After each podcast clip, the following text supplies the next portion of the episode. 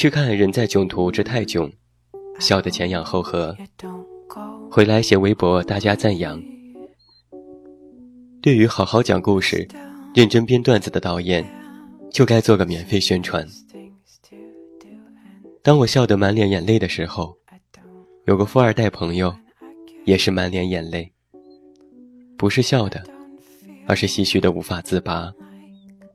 看完电影连喝三场，浑身抽搐，口吐白沫，一边吐一边哭着说：“家庭事业不能两全。”徐峥，你懂我。每部片子总有人能看到属于自己的点。喜剧的背后，往往是至深的悲凉。早年看《大话西游》，我也曾和泪共唱一生所爱。不过，人在囧途之泰囧，跟美国那些公路片一样，让我想起的是那些无法回首的旅途，以及旅途当中身边的二货。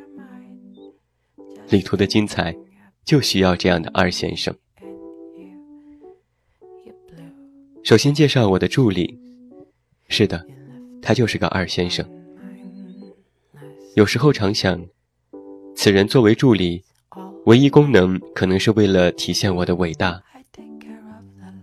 去年在北京，天很冷，风很大，他提着旅行箱，施施然去托运，一脸沉着。反常的平静让我心感不安。着陆，取行李，他不见了。茫茫人海，渺渺旅途，他总能够发挥瞬间消失的超能力。正当我准备弃之而去的时候，在托运的站盘那里发现了圆滚滚的身影。他目光炯炯，用真爱的目光。看着每一只从出口流出的箱子，时而叹息，时而雀跃，然后叹息。终于，他扑了上去，迅疾的、毫不犹豫的扑到了一个箱子上面。那只箱子饱经风霜，贴满各种标签，显示它的主人漂洋过海，人生跌宕。和我圆滚滚的助理一毛钱关系也没有，但他就是理直气壮的，在我质疑之后，他还恬不知耻地撬开箱子，显示他的所有权。结果自然是傻眼了。他掀起了一件衣服，咦，又掀起了一件，奇怪。直到掀得底朝天，然后他说。怎么都不是我的。箱子的主人站在旁边，最终没有告他，也许是同情我，因为我几乎是僵在了当场。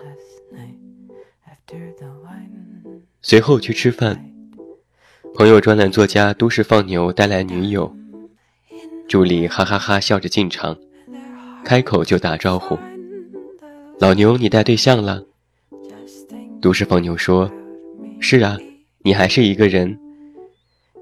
他说：“对的，因为我不像你饥不择食。”全场只剩下他洪亮的哈哈哈，其他人的脸色都是紫的。碍于面子，没法换助理，只好尽量避免带他出去。但是，一个伟大的二先生总能够吸引同类。没有统计过我身边有多少王宝强，我只知道，有的会提前两小时进站，最后误机；有的路线规划到小卖部，最后导航系统瞬死；有的冲我咆哮：“你丫怎么没带牙膏？”我住他家里。更多的时候，二先生是成群结队出现的，尤其是在旅途中。上次一个人去云南，路遇丢手机、丢钱包、丢人的，眼巴巴等着你捡。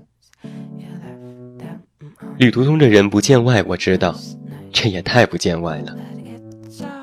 晚上回酒店的时候，足足带回了一个加强牌。别说旅途中的意外往往带来了别样的精彩，不管用。我也曾被带迷路，领略过原始森林的壮美，也曾跟着去尝试最本土的小吃，坐在养鸡场吃泡面。那瞬间的可笑之感，被巨大的恼火湮灭。当时其实根本无心欣赏，但是事后想起来，一趟旅途最深刻的。反而是这些哭笑不得的片段，他们也许就是人生旅途当中那些辉煌的山寨景点。写于丽江，一个二先生身边。